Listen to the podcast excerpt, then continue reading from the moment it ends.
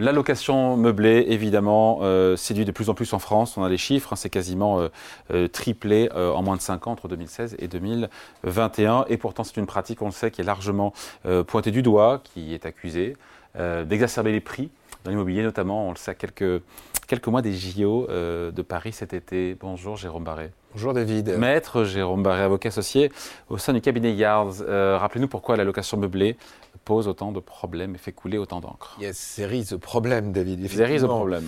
Euh, l'idée, c'est de réorganiser le marché locatif et le gouvernement avait annoncé en 2023 deux choses. D'une part, un, commencement de réforme justement sur cette euh, réglementation du meublé et d'autre part, l'idée d'avoir une grande réforme de l'immobilier dans le courant de 2024. C'est ce qui a été proposé.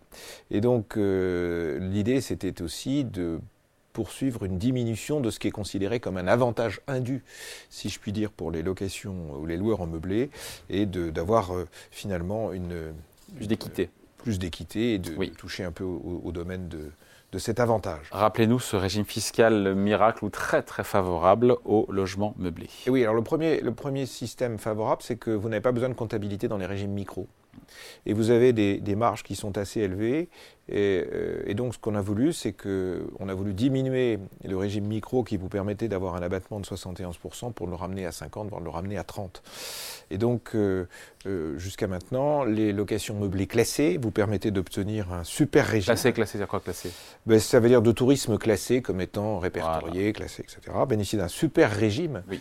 Et ce super régime, c'était un abattement de 71% dans la limite de 190 000 euros ou à peu près. C'est beau. Sans comptabilité, sans ah formalité, et c'est ça qui est intéressant. Donc, euh, et euh, le mécanisme que l'on a aujourd'hui, puisqu'on a, on a diminué ça pour le ramener à 30%, eh bien le, gouvernement a euh, fait émettre par le biais de l'administration fiscale un BOFIP, bulletin officiel des Qu'est-ce qui a été modifié en deux secondes? Par la, été modifié, projet de loi de, enfin, la loi de finances Eh bien, c'est de passer de 71% à 30%.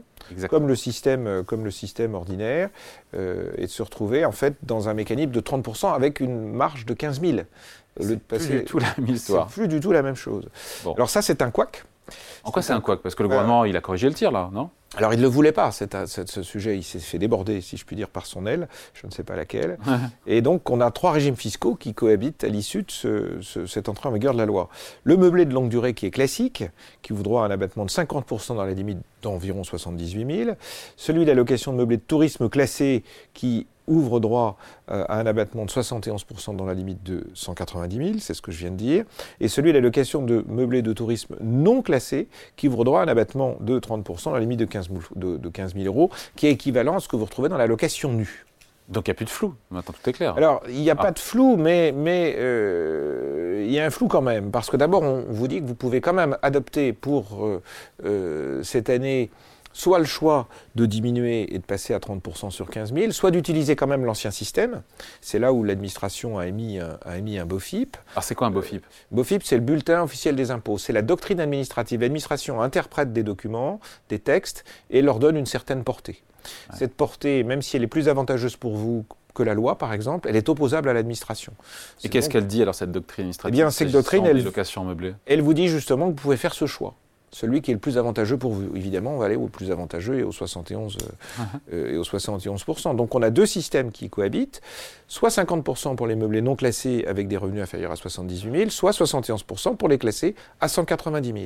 Donc c'est pas dramatique non, c'est pas dramatique. Sauf que cinq sénateurs ont trouvé que ça n'était pas bien, que le texte était finalement une forme de rétroactivité, qu'il est très favorable, et ont euh, quand même sont allés fort puisqu'ils ont engagé, ils ont saisi le Conseil d'État pour un pour, pour excès de pouvoir, en disant que cette, euh, en dénonçant, et je lis les, les, les effets néfastes, donc ce développement exponentiel des euh, meublés de tourisme était néfaste pour les marchés immobiliers et vous en parliez tout à l'heure, et également pour euh, la location en général. Jérôme, c'est-à-dire qu'il y a un doute qui subsiste. Qu'est-ce qu'on fait là pour ceux, qui nous regardent, pour euh, notamment les, revenus 2023 Alors pour l'instant, on on attend, on va être obligé d'attendre la décision du Conseil d'État. Cette décision du Conseil d'État, soit elle intervient avant l'émission, enfin le délai raisonnable euh, ou habituel que l'on a pour les déclarations de revenus qui est en mai-juin, soit on attend et à ce moment-là, il est possible que l'administration soit obligée, que le gouvernement reporte la date limite de dépôt des déclarations pour qu'on soit certain sur ce sujet-là, parce que c'est trop important. On ne va pas faire une déclaration, puis des réclamations. Donc le conseil, c'est quoi alors? C'est d'attendre? Ben, Le conseil, c'est d'attendre et, et, de regarder, absolument. C'est ça ce qui va se passer. Donc on est toujours dans le flou On est toujours dans le flou. Voilà. Mais on l'a toujours un peu moins quand on écoute Maître Jérôme Barré, avocat associé au sein du cabinet Yards. Merci Jérôme. Merci David.